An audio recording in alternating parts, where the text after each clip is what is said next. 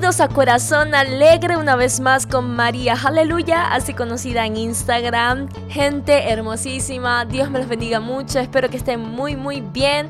Aquí vamos con un nuevo episodio cargado de energía y de cosas lindas, de cosas buenas, de verdades que nos ayudarán si nos sentimos desanimados o cansados últimamente.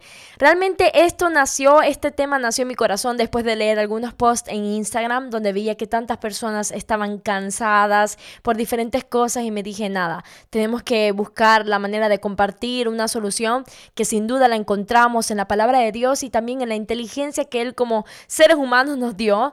Así que prepárate, prepárate porque será un lindo capítulo, un lindo episodio, pero primero que todo quiero pedirte una cosa.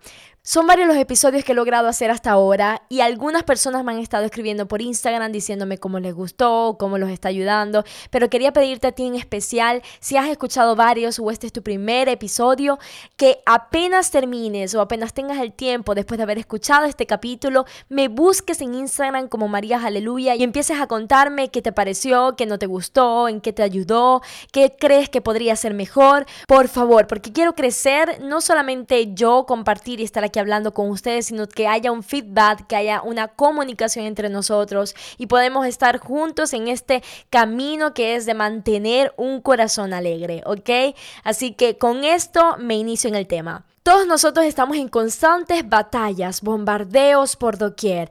Por una u otra cosa nos sentimos siempre bajo la presión de lo que dirá la sociedad, de lo que esperan mis padres, de lo que espera mi iglesia o de lo que espera mi compañero, mi compañera, tantas cosas. Así que el cansancio es algo que no podemos evitar.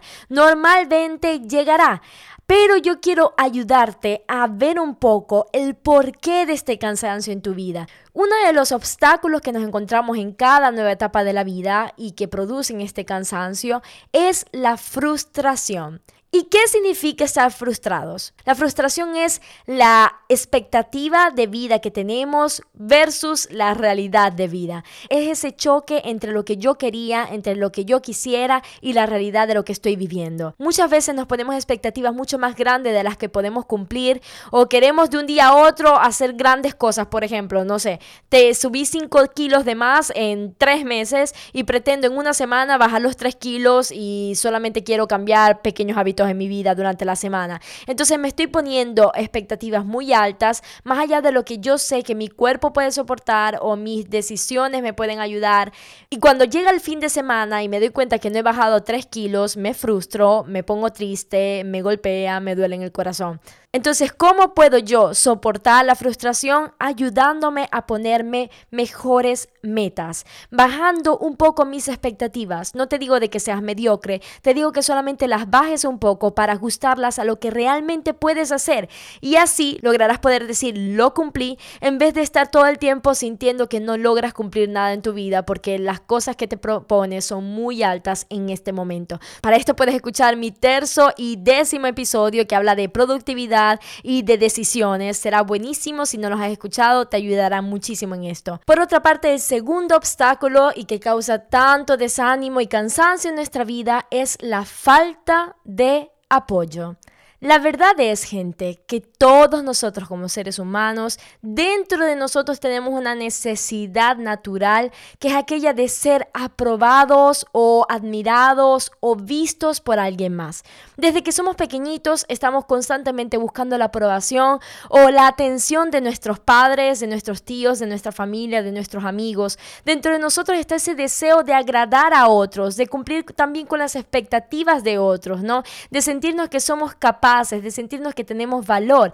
Y cuando estamos en esta búsqueda, lamentablemente para nosotros, hoy que crecemos y, y encontramos poco apoyo en la humanidad, en el mundo, muchas veces nos frustramos, nos sentimos mal porque encontramos gente que no cree en lo mismo que nosotros creemos, gente que no nos apoya en nuestras decisiones, gente que no nos ayuda en medio del momento triste, sino que nos dice, ay, dale, levántate, hay gente que está peor que tú. Entonces no conseguimos ese apoyo espiritual, emocional, físico, humano de las personas en torno a nosotros. Y eso ocasiona una grande y profunda tristeza. Pero para esto quiero recordarte una cosa hermosa y preciosa. Jesús vino en esta tierra no para crear una religión. Una de las cosas por las cuales Él vino, una de las cosas, porque hay otras que son aún más importantes, fue precisamente para que tú nunca más tuvieras que estar solo.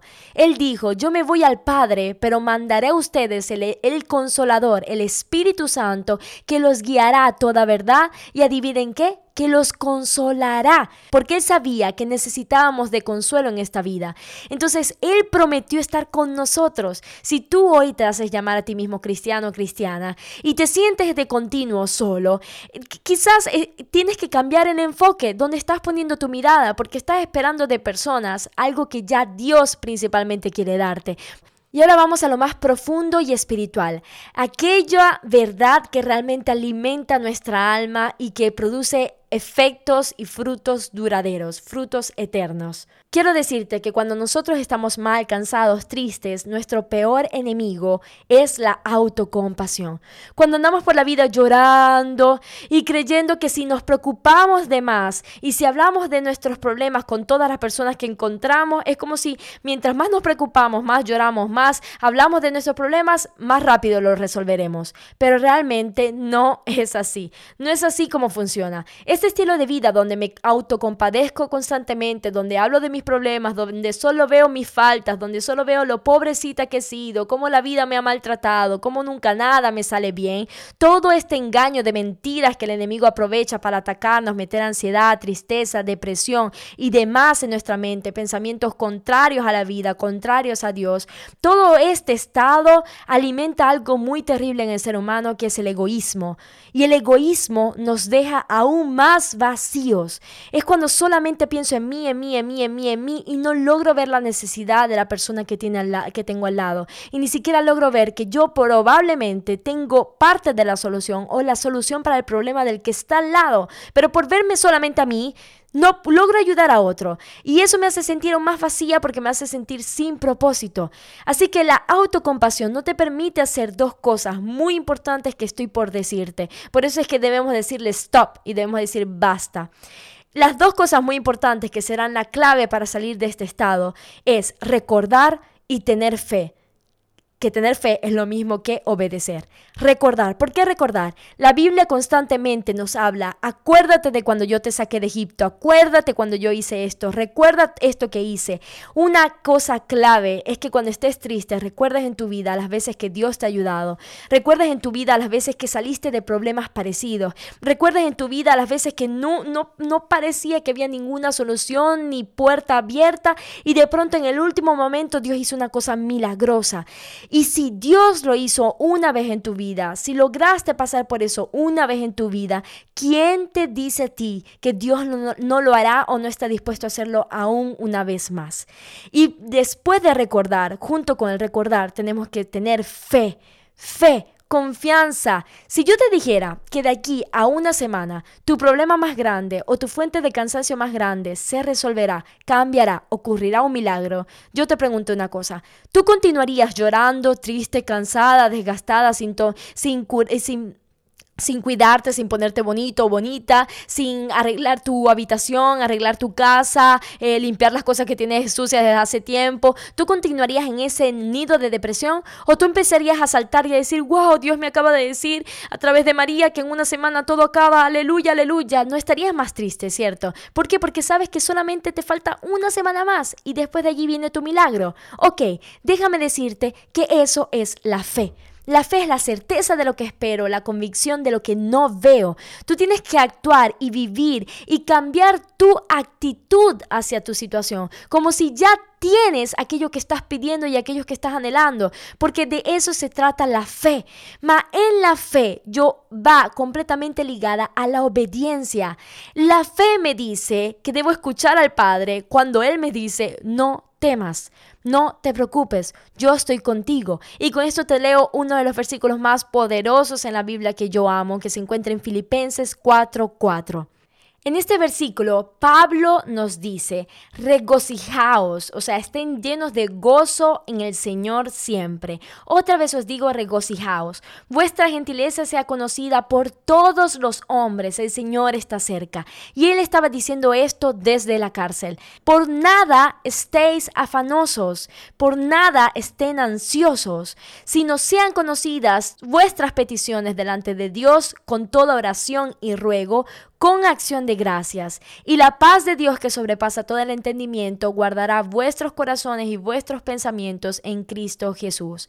Aquí la palabra te dice, por nada estés afanado, por nada. Y es una orden. Es una orden, no tienes que estar afanado. Por el contrario, en vez el tiempo que inviertes en estar ansioso, en estar afanado, en preocuparte, en, en, pasarte, dejarte pasar pesadillas por tu mente, por tu cabeza, por tu imaginación, ese mismo tiempo debes invertirlo es en ir delante de Dios y presentarle tu petición con toda oración y ruego y luego dar gracias porque sabes que Dios te dará aquello que tanto realmente necesitas, no tanto lo que quieres, pero lo que necesitas, porque Él es fiel, pero tienes que dejarlo obrar, tienes que dejar de tratar de solucionar las cosas en tu, con tus manos, con tus fuerzas, cuando ya hiciste todo lo posible. Tienes que confiar, tener fe y obedecer. Obedecer es decidir no vivir más con ansia, no vivir más con tristeza, no seguir más en ese ciclo de cansancio, sino en tomar la palabra de Dios irte delante de Él y creer que es Él el que te da las nuevas fuerzas. Fíjate que dice que el Dios de paz te llenará de completa paz. Entonces, ¿qué estás esperando, gente bella? Recuerda las bendiciones que Dios ha hecho en tu vida, los milagros que ya ha hecho en tu vida, las veces que ya pasaste por esto y lo lograste vencer.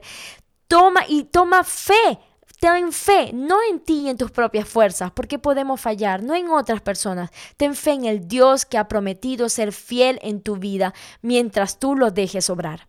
Y como último plus te digo una cosa, pasamos mucho tiempo de nuestra vida desocupados en el reino de Dios. Y ese, créanme que es uno de los principales problemas, sobre todo de la iglesia, de los cristianos. Creemos que ser cristiano es el momento de que yo hago una oración y luego empiezo a ir a la iglesia y parece que mi vida no tiene más propósito que ese. Viene el cansancio, viene la aburrición, la gente se aburre, porque parece que estamos viviendo una vida normal pero diciendo de ser diferentes. No tienes propósito, no estás activo para el reino de Dios, no estás cumpliendo con lo que Dios nos está llamando a hacer como iglesia, que es llevar su evangelio, que es llevar su verdad, que es sanar a los enfermos, a los heridos de corazón, que es ayudar a las personas que se sienten deprimidas, que se sienten solas, que es usar los dones y talentos que Dios te ha dado para ayudar a otros. Cuando no estás sirviendo a Dios, cuando no estás activo en su reino, es normal que te encuentras como jugando la partida de fútbol desde el punto de vista de que no te hagan gols. Entonces estoy siempre pensando a la defensiva que el enemigo no me haga un gol, no debo pecar aquí, no debo hacer esto, no debo hacer aquello, y nadie puede vivir en esa ansiedad. Es todo lo contrario, Dios te está llamando a vivir este partido de fútbol que es la vida completamente distinto, con la intención, con la ferocidad, con la violencia en el buen sentido de ir y hacer gols al enemigo de nuestras almas, ir y destruir lo que Satanás está haciendo en las naciones, ir y destruir lo que Satanás está haciendo en tu casa, como orando, dando palabra de bendición, respondiéndole al mal con el bien. Así que, además de recordar, de tener fe, confianza, superar la frustración, superar el hecho de que la gente no te apoya, el, error, eh, perdonarte por errar, además de todo esto, lo último y más importante en medio de todo es haz el bien, aun a pesar de que tú no te sientas bien porque es así como realmente vencemos el mal. El mal en nuestra vida lo vencemos cuando nosotros hacemos el bien a otras personas e incluso a nosotros mismos. Cuando nos amamos lo suficiente como para levantarnos, lavarnos la cara y tomar fuerzas una vez más en Dios e ir adelante porque Él prometió ir delante de nosotros si se lo permitimos. Gente, Dios te bendiga muchísimo. Espero que este episodio te haya dado una movida, te haya movido bastante en tu interior, en tu espíritu, en tu cuerpo. Escúchalo una vez más si tienes necesidad. Compártelo con quien sabes que lo necesita desesperadamente. Compártelo con tu familia, con tus amigos. Compártelo sin temor porque nunca sabes cuando una palabra puede llegar en el momento justo a alguien y le puede literalmente incluso salvar la vida. Hay esperanza en Jesús. El mundo te ofrece esperanza, pero yo diría que es una esperanza temporal. En cambio, en Jesús hay una esperanza eterna y una fuente de gozo perpetua. Es en Él que logramos tener un corazón alegre y luego nuestro trabajo es solamente mantenerlo cada día, ¿ok? Así que Dios te bendiga muchísimo. Espero que te haya gustado. Recuerda comentarme en Instagram qué te está pareciendo. Y nada, los espero el próximo viernes con un nuevo episodio. Un súper abrazo. Recuerda mantener un corazón alegre. Así le darás sentido a tus días. 么。